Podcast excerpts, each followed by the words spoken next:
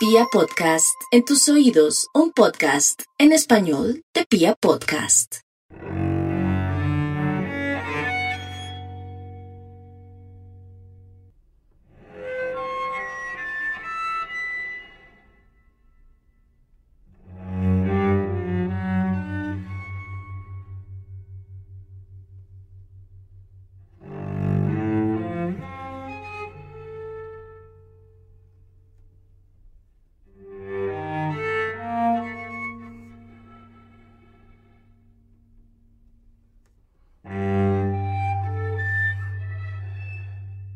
Antes de empezar, quiero recordarles que este sábado 27 de marzo estaré en México presentando mi próxima novela. Si quieren ir, no deben en escribirme un DM o en escribirle a Chunchos, pues quedan los últimos cupos.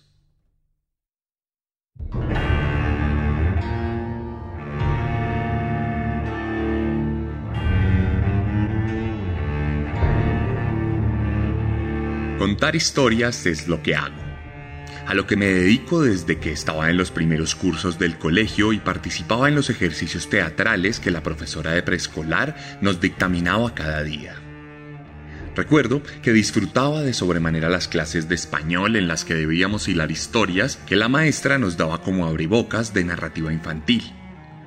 Inicio, nudo, desenlace, final. Inicio, nudo, desenlace, final.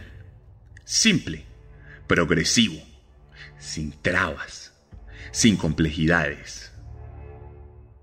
Recuerdo que en secundaria conocí el video y comencé a hacer animaciones con mis juguetes y una cámara mini DV cuyo cassette llevaba a un barrio lejos de mi casa para digitalizarlo y poderlo modificar en mi computador anacrónico.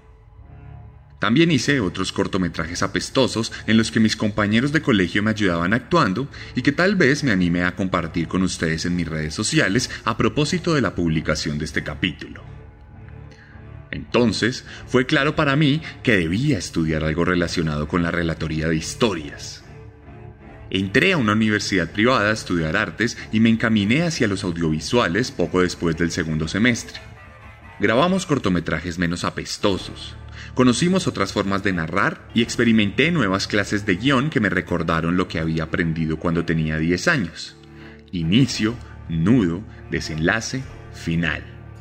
Inicio, nudo, desenlace, final. Solo que esta vez tenía otros nombres más complejos. Clímax, punto de giro, detonante, trama, subtrama. Aprendí de montajes paralelos, de narrativas alternativas, de las vanguardias del siglo XX y de toda una suerte de formas de contar historias que me permitió ir construyendo la mía muy lentamente. En ese momento tuve mis primeros acercamientos con las letras, aunque desde un punto de vista audiovisual. Guiones, escaletas y otros insumos que sin saberlo me estaban ayudando a avanzar por mi propio camino de narraciones.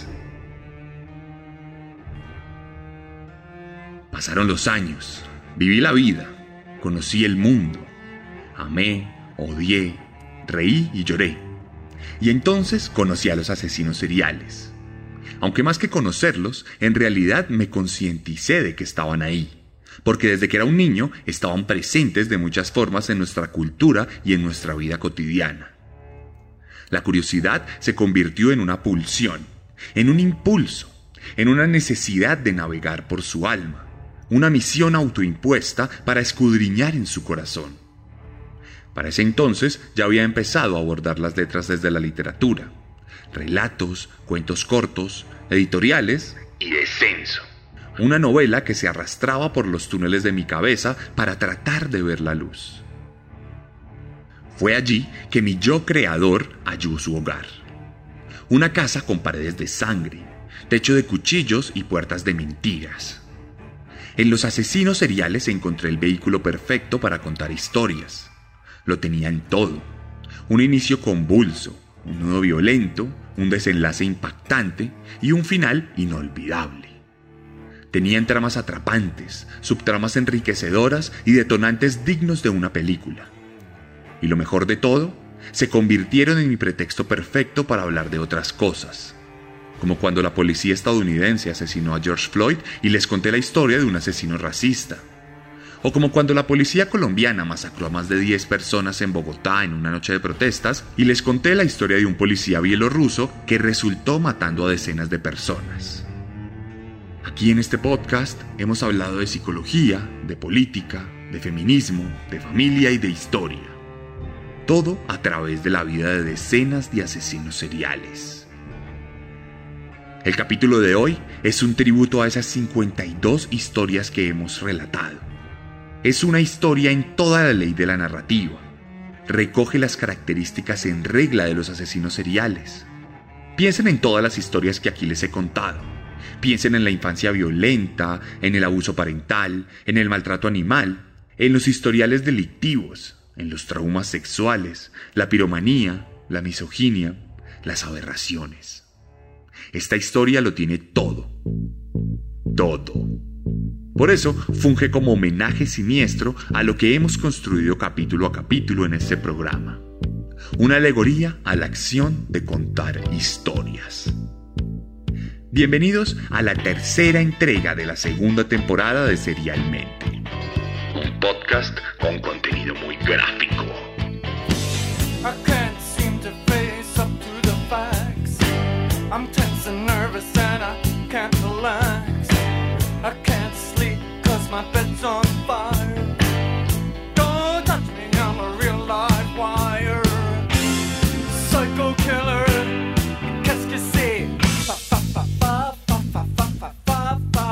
Y seguimos nuestro trasegar por el contexto de la Segunda Guerra Mundial. En el capítulo pasado exploramos un poco ese antecedente de 20 años atrás y hoy nos vamos un poco más adelante, en esa posguerra en la que fue capturado Karl Denke que fue tan determinante para reconstruir la mentalidad del pueblo alemán. La historia de hoy está ambientada en pleno periodo entre guerras, justo cuando un pedazo de pan costaba millones de marcos y cuando el hambre era la única constante en el menú de la gente de casi todas las clases sociales. Seguimos en Alemania y seguiremos allí por varios capítulos, pero esta vez nos adentramos en un contexto de delincuencia juvenil, de estafadores de poca monta y de ladrones impunes en una sociedad desigual. El protagonista de hoy fue eso, y muchas más cosas.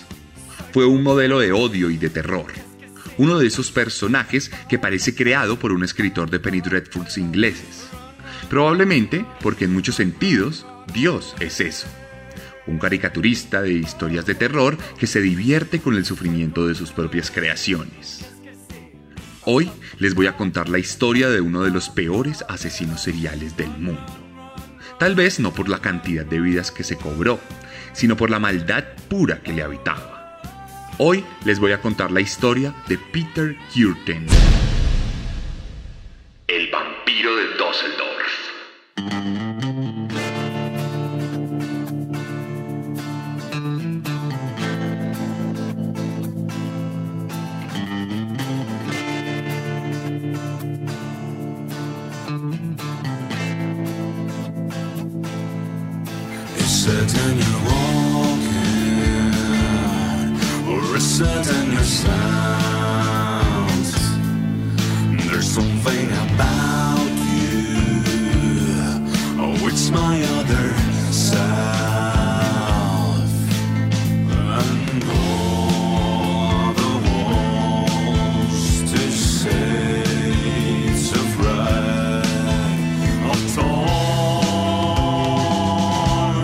Y comenzamos esta historia con Valorant, una banda mexicana que este año hizo esta canción, Sweetest Taste of Dark, la cual estamos escuchando actualmente y que se inspiró un poco en todas estas historias de asesinos seriales. Peter Kürten nació el 26 de mayo de 1883 en una familia tremendamente pobre en la ciudad de Colonia, al oeste de Alemania. Su padre y su madre tuvieron un total de 13 hijos siendo nuestro protagonista el tercero de ellos, convertido en el mayor debido a la muerte prematura de los dos primeros. Los padres de Curtin eran alcohólicos miserables que tenían pocos ingresos, los cuales se gastaban principalmente en botellas de vodka y de whisky barato. La familia entera vivía en un apartamento que tenía una sola habitación que servía como baño, como cocina, como sala y como dormitorio. Por lo que la privacidad no era algo de lo que gozaba la familia Curtin. De hecho, su padre disfrutaba de llegar borracho a la casa para ordenar a su esposa que organizara a los niños en la habitación para luego desnudarla a ella y tener sexo con él frente a una audiencia infantil que desde muy joven comenzó a ser perturbada y traumada por un hombre inescrupuloso y una mujer obnubilada por la situación. De hecho, cuando alguno de los niños se negaba a mirar, era tremendamente golpeado y violentado por el hombre que nunca se midió en sus estrategias grotescas de crianza. Peter fue testigo y víctima de los peores escenarios de abuso, y pronto estos episodios despertarían la maldad que en él residía.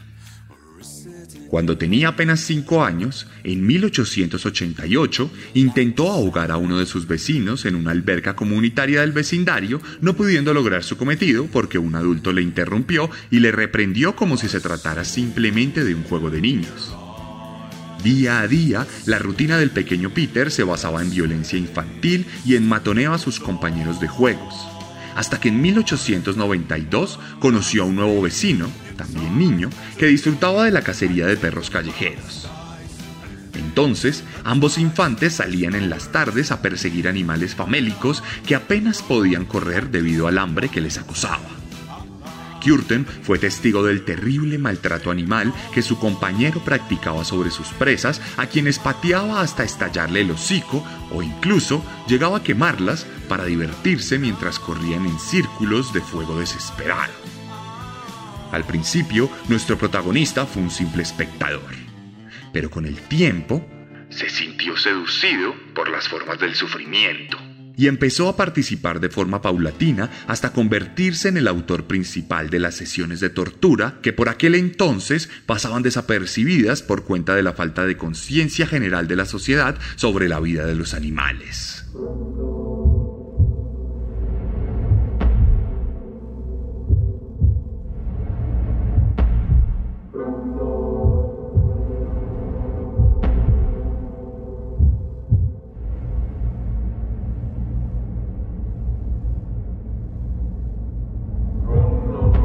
La vida de los animales no fue la única que sucumbió ante la curiosidad mórbida de aquel niño que en ese momento tenía apenas nueve años. El verano de ese mismo año, Kjorten aprovechó una de las tardes típicas en la piscina del barrio para empujar a un compañero de escuela que él sabía que no podía nadar. El pequeño trató de mantenerse a flote, pero el pánico y el desespero se encargaron de arrastrarlo hacia el fondo de la piscina donde perdió la vida. En el acto, otro niño trató de socorrerlo, pero Peter lo atacó y lo dominó dentro del agua para mantener su cabeza hundida hasta que dejara de patalear. Pronto, las dos primeras víctimas de su vida flotaban boca abajo en las aguas malolientes de la Alemania decimonónica, muertos como resultado de una simple pregunta de un psicópata infantil. ¿Qué se sentirá matar? Lo peor, las autoridades encontraron los cuerpos y tratándose de niños pobres de una barriada miserable, no adelantaron ningún tipo de investigación y sentenciaron que se trató de un simple accidente y que era muy común que los niños de por aquel entonces murieran por no saber nadar y por la falta de cuidado que los adultos le prestaban. Dos años después, cuando el jovencito tenía 11 años, los traumas de su cabeza se hicieron más fuertes, pues su padre alcohólico comenzó a violar a la mayor de sus hijas frente al resto de la familia. Sin embargo, este sería el límite que trazaría su madre, quien se separaría del hombre y lo denunciaría, ocasionando su encarcelamiento por más de un año. Año que aprovecharía la mujer para huir de Colonia con sus hijos y radicarse en Düsseldorf una pequeña ciudad al norte donde el futuro vampiro se radicaría el resto de su vida. Allí trataría de vivir con normalidad, pero los antiguos maltratos de su padre dejarían una mella en su mentalidad, por lo que a pesar de mostrar un rendimiento académico preponderante, comenzó a faltar a la escuela de forma constante, marcando sus registros con inasistencias que cada vez eran más prolongadas. Al principio se trataba de un día, pero más adelante se trató de semanas e incluso meses. Kürten se desaparecía también de su casa, donde no dormía por los mismos periodos de tiempo, y se dedicaba a recorrer las calles de la ciudad con todos los peligros que eso implica. De hecho, fue en este momento, durante su pubertad, que Peter se hizo amigo de los jóvenes criminales que habitaban el submundo de Düsseldorf. En medio de prácticas prohibidas por la ley y reprochadas por la sociedad común alemana de la época. Entonces, nuestro protagonista comenzó a tener una doble vida en la que dividía sus periodos de normalidad en la casa materna y los espacios de crimen incipiente en la jungla gris de su ciudad. Por supuesto, esta segunda parte reportó ganancias económicas para el joven, las cuales utilizó para vestirse de una forma más lujosa y para marcar aún más la independencia de su propia familia. Los primeros años de Peter Curtin fueron un manual para el asesino serial del siglo XX. Abuso infantil, una familia desestructurada, miseria social, maltrato animal e introducción al mundo del crimen. A man is charged with a Ripper murder. His wife and his father go with him to court. Mrs. Thatcher Sachs, Mr. Norman Stevens, and Sir Angus Moore. The metro line's running again, and there are fewer absentees. And Duncan Goodhue goes faster on ice. Good evening.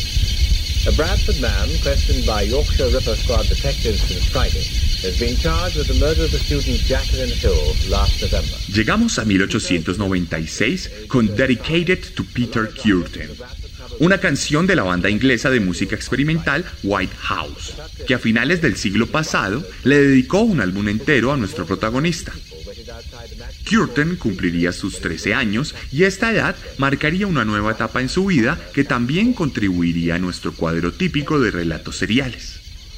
El desarrollo sexual del joven incrementaría sus deseos siniestros y multiplicaría su curiosidad sangrienta, ahora alimentada de esas urgencias animales que buena parte de los seres humanos no saben controlar. Peter se conseguiría una noviecita de su edad, una preadolescente que se sentía atraída por su naturaleza rebelde y violenta, y que compartía su curiosidad por el sexo. La muchacha se besaba con él, se tocaban mutuamente y permitía que la desnudase por completo. Pero eso sí, nunca le autorizó a entablar relaciones sexuales con ella, por lo que Peter comenzó a sentirse ansioso por ese despertar sexual que su cuerpo le pedía y que su mente criminal le susurraba al oído. Porque aunque todos hemos sentido esa pulsión adolescente de la pérdida de la inocencia y el inicio de la adultez fértil, cuando se trata de un futuro asesino en serie, este aspecto de la vida es determinante para configurar las necesidades de sangre y de muerte en el futuro. De hecho, en este punto de su vida, Peter Curtin comenzó a practicar la zoofilia, perdiendo su virginidad con una oveja y saciando sus necesidades sexuales con cabras y cerdos de las afueras rurales de la ciudad. Pero si esto les parece horroroso, la perversión del joven estaba apenas por comenzar, pues cuando tuvo sus primeros orgasmos se desilusionó al ver que sus índices de placer eran considerablemente más bajos que lo que llegó a imaginar. Dentro de su cabeza se dibujaban imágenes mucho más complejas que el sexo que todos imaginamos. En su mente se contaban historias mucho más aterradoras que un simple coito. En sus fantasías los fluidos sexuales eran escarlatas, olían a óxido y emanaban de los cuerpos cálidos de sus víctimas. Entonces comenzó a apuñalar a los animales que violaba mientras sostenía relaciones sexuales con ellos. El sufrimiento de un ser vivo, el calor de su líquido vital escurriéndose sobre su cuerpo, y la sensación inefable de robarse una vida fueron suficientes para que el joven Peter experimentara unas sensaciones inigualables.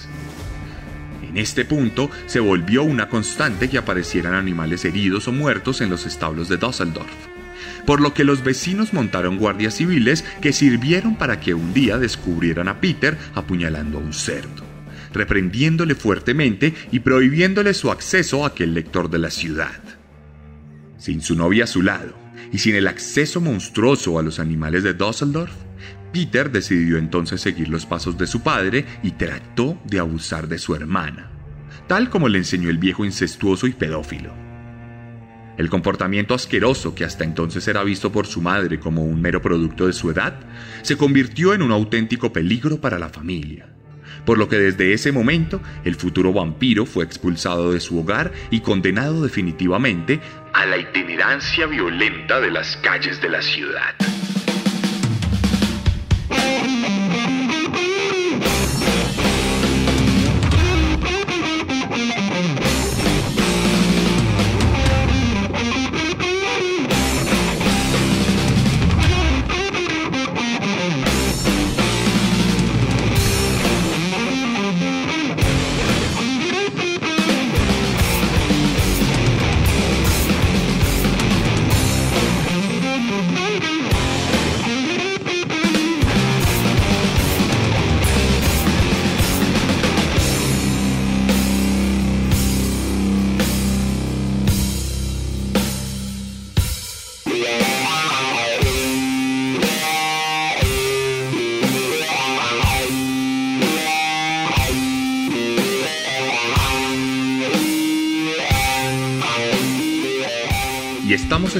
A una banda ya conocida en Serialmente. Church of Misery ha estado en varios capítulos de este podcast porque dedica varias de sus canciones a distintos asesinos seriales. Y esta, Dusseldorf Monster, está inspirada en nuestro protagonista de hoy. Protagonista que en 1897, con tan solo 14 años, abandonó el colegio y consiguió un trabajo como moldeador en un taller. Este fue su primer trabajo legal y allí duró dos años trabajando de forma honesta. De hecho, no hay muchos reportes de grandes crímenes en ese momento de su vida, aunque fuese el epicentro de la adolescencia. Sin embargo, en 1899, el joven sucumbió a la tentación y le robó al dueño del negocio 300 marcos que utilizó para huir hacia Coblenza, donde entablaría una relación estable con una trabajadora sexual mayor que él, que más adelante se convertiría en su esposa. Dicha duración sería tan duradera principalmente porque la mujer accedía a cumplir todas las fantasías y perversiones de su pareja, sin ningún tipo de reclamación. Mientras tanto, Peter se adentraría de lleno en el mundo del crimen y se dedicaría exclusivamente a lucrarse de pequeños robos en la calle, en departamentos desocupados y en pequeñas extorsiones.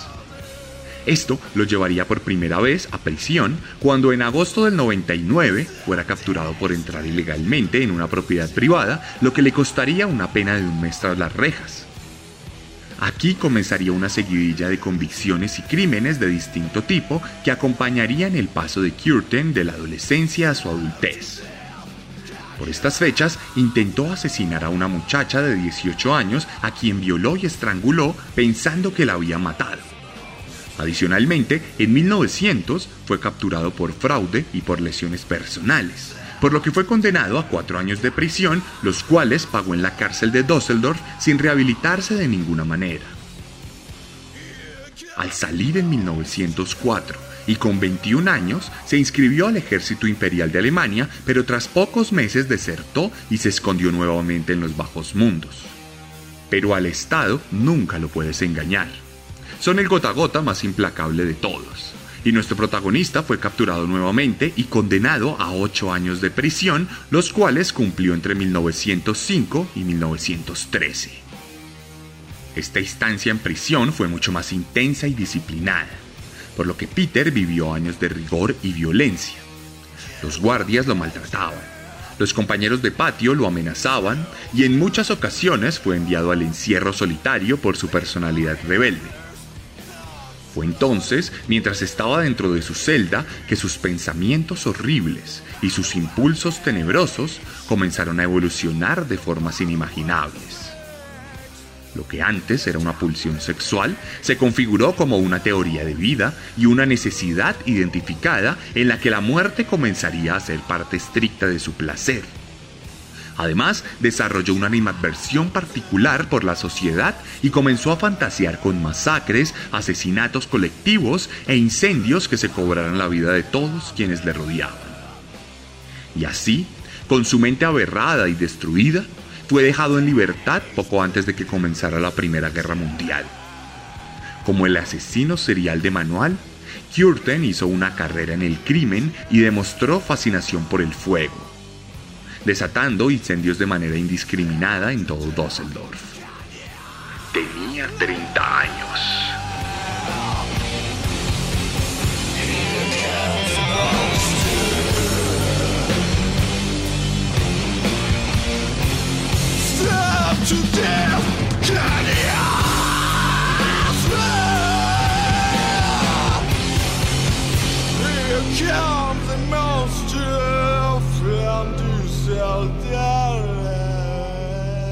Era el 25 de mayo de 1913.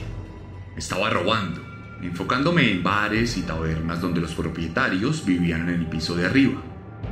En uno de esos pisos, en una cantina de colonia, descubrí a una niña de unos 10 años que estaba durmiendo. Su cabeza miraba hacia la ventana. Entonces aproveché la ocasión y me aproximé a ella y la estrangulé, por poco más de un minuto. La niña se despertó y trató de luchar, pero pronto perdió el conocimiento. Yo tenía un pequeño cuchillo de bolsillo. Entonces lo saqué, levanté la cabeza de la niña y le corté la garganta. Escuché cómo la sangre salpicó mi brazo y se regó sobre el tapete debajo de la cama.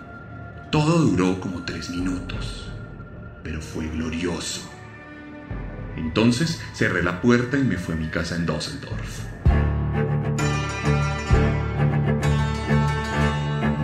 Este fue el primer asesinato de Peter como adulto, relatado por él mismo. Desde ese momento comenzaría su carrera como homicida brutal y sanguinario. Como el estereotipo del asesino serial, Curtin volvió al día siguiente al lugar de los hechos para escuchar y revivir el crimen de la noche anterior.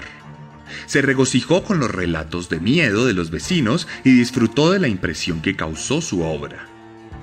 De hecho, días después visitaría la tumba de la niña y se masturbaría frente a su lápida, eyaculando sobre ella en medio del placer más aberrante. Dos meses después, repetiría el mismo procedimiento entrando a la propiedad privada en medio del robo, solo para encontrarse con un adolescente de 17 años a quien estranguló hasta que vio cómo salía sangre de su boca, eyaculando en el acto y huyendo sin que en este caso su víctima muriera. De cualquier forma, algunas de sus acciones no pasarían desapercibidas, principalmente los robos que cometió y los incendios que originó, por lo que en julio de ese año nuevamente fue capturado y condenado a seis años más de prisión. Seis años que fueron convertidos en ocho por cuenta de su mal comportamiento. La ironía es que sus crímenes lo salvaron de prestarse como soldado en la Primera Guerra Mundial, la cual vio con desinterés desde la cárcel. En todo caso, la Alemania que se encontraría al salir sería completamente distinta a la que conocía antes de la guerra.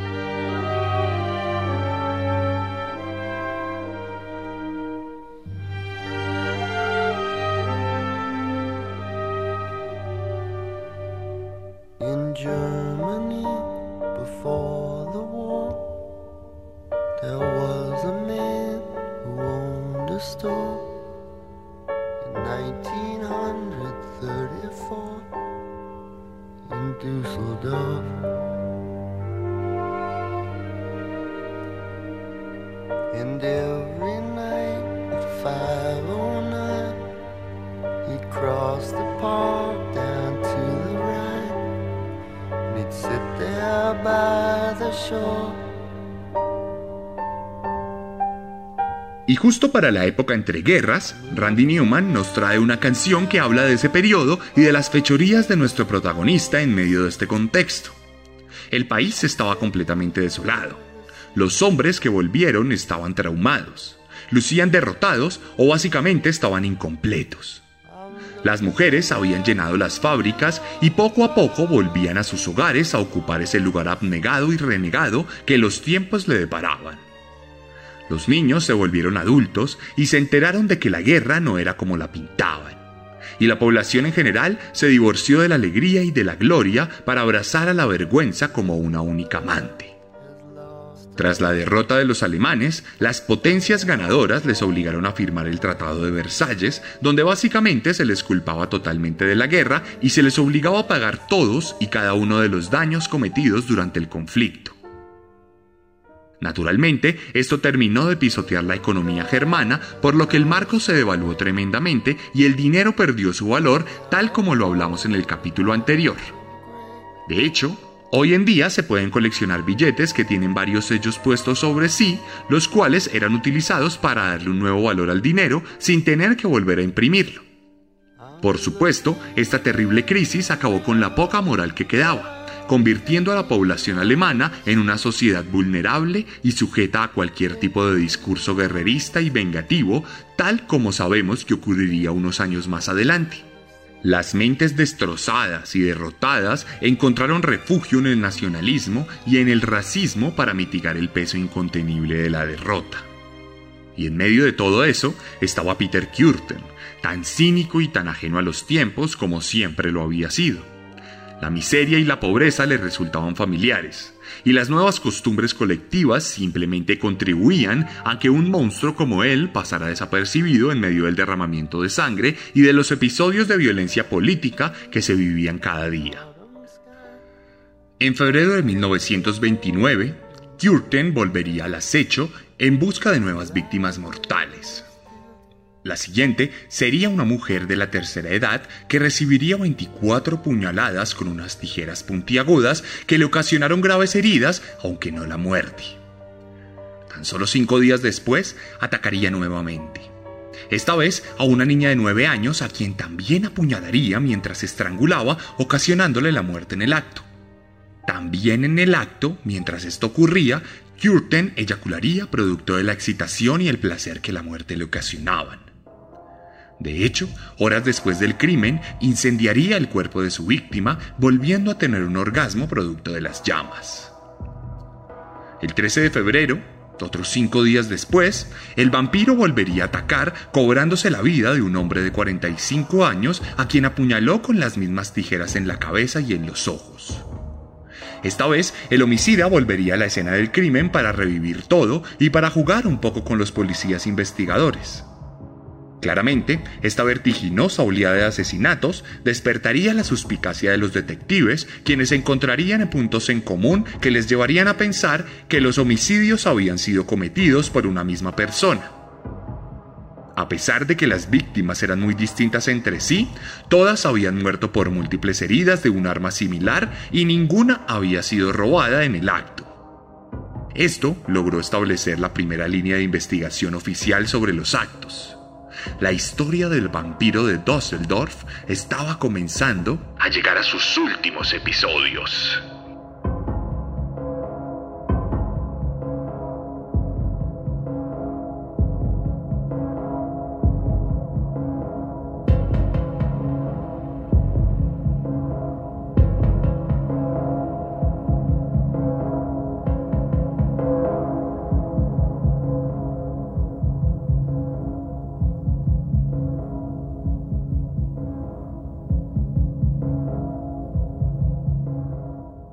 Las pesquisas de la policía surtieron cierto efecto, en el sentido que Curtin disminuyó un poco la periodicidad de sus ataques, aunque hirió a varias mujeres entre febrero y julio en las inmediaciones de la ciudad. No se cobró ninguna vida hasta que en agosto logró convencer a una mujer para que le acompañara a su casa, donde la torturó durante una hora antes de clavarle un cuchillo en el pecho y sentarse sobre ella para verla morir lenta y dolorosamente. Esta mujer fue la última en sucumbir ante las tijeras del asesino, quien entonces cambiaría de arma para confundir a sus seguidores. De cualquier forma, esto no se trataba de que le tuviera miedo a ser capturado, pues de hecho comenzó a provocar a la prensa enviando cartas anónimas donde se presentaba como el autor de los hechos y se burlaba de la inoperancia de los agentes de seguridad. Ese mismo agosto, los ataques seguirían Tres personas serían heridas y un par de niñas hermanas serían asesinadas por el hombre a sangre fría. Solo para que un día después otra mujer fuera asesinada debido a que se negó a tener relaciones sexuales con él. En este punto de su carrera criminal, Peter cambiaría nuevamente su arma homicida y decidiría implementar un martillo para machacar la vida de sus víctimas aparentemente aleatorias. En esta fase llevó a cabo cinco ataques, tres de los cuales terminaron como asesinatos en los que básicamente el hombre atacaba con el martillo a las mujeres para aturdirlas, violarlas y luego volverlas a machacar hasta matarlas. De hecho, los otros dos ataques no terminaron en la muerte de las víctimas simplemente porque el martillo se rompió. Básicamente, la motivación del vampiro para matar radicaba en el placer sexual que obtenía del sufrimiento de quienes le rodeaban. Aunque podía tener relaciones sexuales plenas sin ningún tipo de inconveniente, la verdad es que nunca terminaba de disfrutarlas del todo si no había violencia y sobre todo sangre.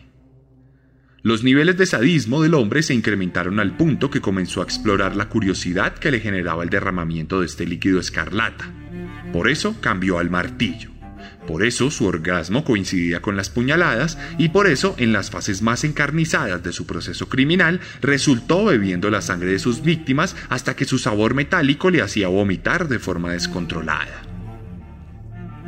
Sin embargo, la hora de Curtin estaría por llegar.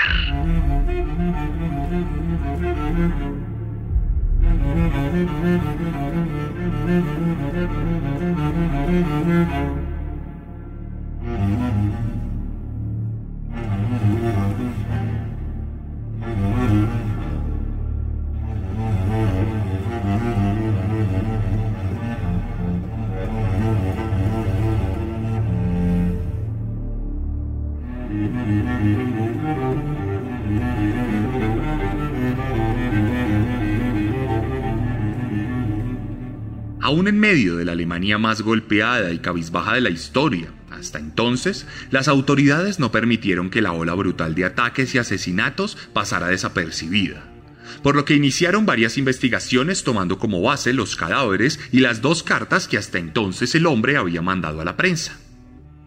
Con esto pudieron asegurar plenamente que se trataba de un solo asesino y que además era un hombre claramente perturbado. No obstante, la red de sospechosos era gigantesca. Estaba compuesta por más de 900.000 hombres que se ajustaban a la edad media que uno de los testigos aseveró, o a la vivienda y trabajo alrededor de las escenas del crimen. De esos 900.000, 9.000 fueron entrevistados. Pero la verdad es que para ese momento la investigación estaba en un punto muerto. Sin embargo, en 1930, Kürten cometería un error que significaría su perdición. Resulta que una mujer llegó de Colonia en un tren que la dejó en la estación del ferrocarril, donde ella, desubicada en una nueva ciudad, se planteó las posibilidades que tenía con mucha incertidumbre. Pero en ese momento, un hombre la abordó y le ofreció estancia en un hostal cercano al lugar, aduciendo a que aquella mujer evidentemente no tenía un refugio donde pasar la noche. Entonces ella aceptó y decidió irse con él, pero en el camino él trató de desviarla por un parque solitario y oscuro. Naturalmente, ella se negó, pues había escuchado sobre todos los asesinatos que habían ocurrido. Ambos comenzaron a discutir airadamente y el hombre trató de propasarse con la mujer. Pero en ese momento llegó un salvador a solucionar la situación con elegancia y calma intimidante, logró que el acosador huyera del lugar y le brindó tranquilidad a la mujer, quien agradeció con mucha alegría. El Salvador le ofreció su hospitalidad a la mujer y ambos fueron a su apartamento, donde la alimentó y le dio una bebida para calmarla. En ese momento le propuso gentilmente tener relaciones sexuales, a lo que ella se negó con timidez y un poco de miedo. Pero él fue muy amable se disculpó por la propuesta indecorosa y se ofreció a acompañarla a un hotel donde podría descansar. Pero todo era una máscara. En el camino de vuelta, él la golpeó un par de veces y la dominó para poder violarla, cosa que hizo sin ningún remordimiento y durante pocos pero largos minutos. Afortunadamente, la mujer era fuerte, y por unos segundos valiosos logró soltarse del agarre de su violador y gritó con toda su energía. El agresor, que no era otro que Peter Curtin, se asustó con la posibilidad de que alguien escuchara y corriera a socorrer a la mujer. Entonces le perdonó la vida y huyó del lugar despavorido.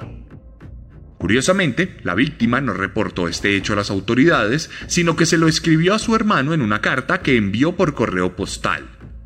Pero en el camino, uno de los responsables de la correspondencia abrió dicha carta por curiosidad y se encontró con la noticia de una violación que inmediatamente fue remitida a la policía, que a su vez contactó directamente a la mujer, obteniendo así el nombre del autor de los hechos y su dirección.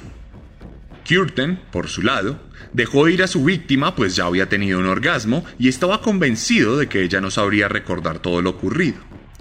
Esto marcaría el desenlace de nuestra historia. Esa misma semana sería capturado.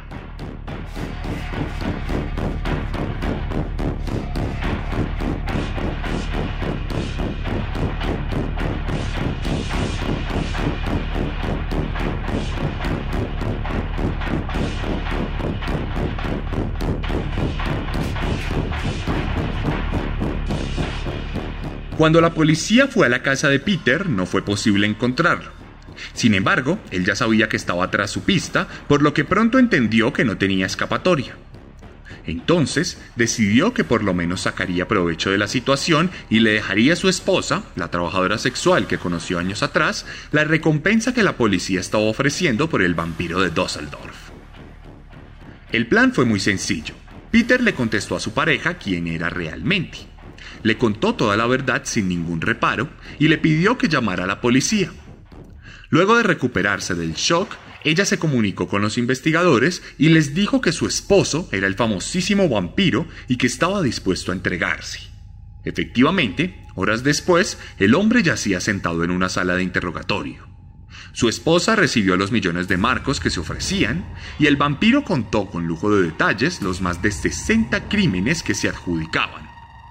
De ellos, nueve fueron asesinatos y el resto incendios, violaciones e intentos de homicidio que no fueron consumados debido a que el placer del orgasmo llegó antes de la muerte. Incluso llegó a confesar que en una ocasión le cortó la cabeza a un cisne y bebió su sangre y que solo este hecho ya lo había hecho eyacular. El caso es que los psiquiatras del Estado determinaron que aunque Peter era una persona evidentemente perturbada, sádica y psicópata, era plenamente consciente de toda la maldad que ocasionó y sabía que estaba tremendamente mal. Por esta razón fue declarado apto para recibir el juicio del Estado, juicio que ocurriría el 13 de abril de 1931 y donde diría las siguientes palabras cuando le preguntaron sobre su conciencia. No tengo ninguna. Nunca he sentido algo por mi alma. Nunca me detuve a pensar que lo que hice era malo, incluso cuando la sociedad lo condena. Mi sangre y la sangre de mis víctimas está en las manos de quienes me torturaron. Los castigos que sufrí destruyeron todos mis sentimientos como ser humano. Es por eso que no siento lástima por mis víctimas. Luego de 10 días de juicio, Peter Curtin fue condenado a morir por haber cometido nueve asesinatos y siete intentos de asesinato. Aceptó su pena sin ningún reparo o sin mostrar emoción alguna. Lo único que solicitó fue poder escribir cartas de disculpas para los familiares de las víctimas y una gran carta de amor de despedida para su esposa. Ambas cosas le fueron permitidas antes de que el primero de julio de 1931 recibiera su última comida un schnitzel con papas a la francesa y una botella de vino blanco. Al día siguiente, el 2 de julio, el vampiro de Düsseldorf caminó hacia la guillotina. Se postró ante su hoja afilada sin ningún tipo de ayuda y le preguntó a su verdugo. Dígame, luego de que me corte la cabeza, ¿podré escuchar, así sea por un momento, el sonido de mi propia sangre brotando desde mi garganta? Ese sería el placer máximo para darle fin a todos los demás placeres. La historia había llegado a su fin.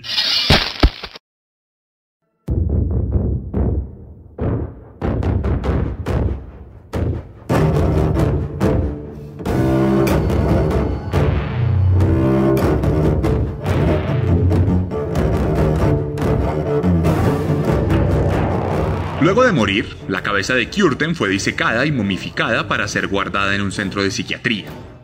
Su cerebro fue analizado por expertos en busca de anomalías que explicarían sus perversiones, pero todo lucía perfectamente normal.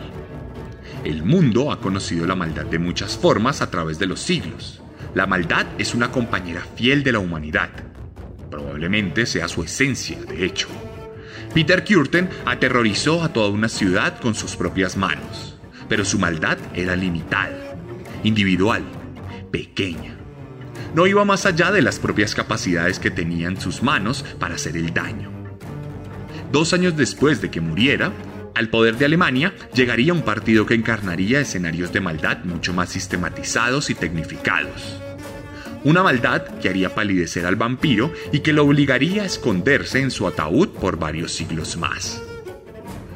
La maldad subsiguiente sería colectiva. Estaría aceitada con la sangre de millones de personas y apelaría a los miedos y odios más grandes que siempre hemos lucido ante Dios y los demás astros. Se viene la Segunda Guerra Mundial.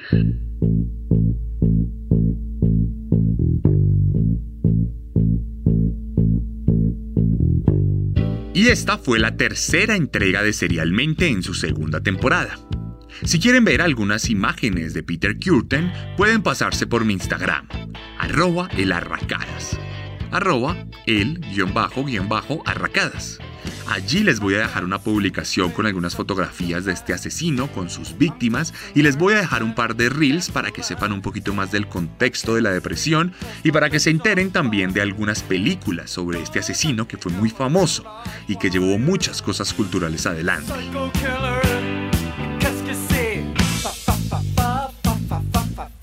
Recuerden seguirme, recuerden comentar la publicación, cuéntenme allá qué les pareció el capítulo, comenten los reels, denme su opinión, like, guarden la publicación y todo tipo de interacción para ayudarme a superar ese silencio de Instagram. Recuerden nuevamente que este sábado 27 de marzo estaremos en Ciudad de México presentando mi próxima novela, Letargo y que además tengo disponible para ustedes varios libros. Descenso, mi primera novela sobre asesinos seriales, Carne, un compendio de relatos caníbales, Herederos de Caín, el primer cómic sobre asesinos seriales en la historia de Colombia, y muchos otros productos de merchandising, camisetas, sacos y cualquier cosa de Serialmente, para que hagan parte de la comunidad serial. Si están en Colombia pueden escribirme a mi Instagram o ir a mi página web sebastiancamelo.com donde tengo disponibles para ustedes varios combos y promociones. Si están en México, pueden escribirle a la gente de Chunchos, chunchosmx, arroba chunchosmx, o también ir a su página web donde encontrarán mis colecciones.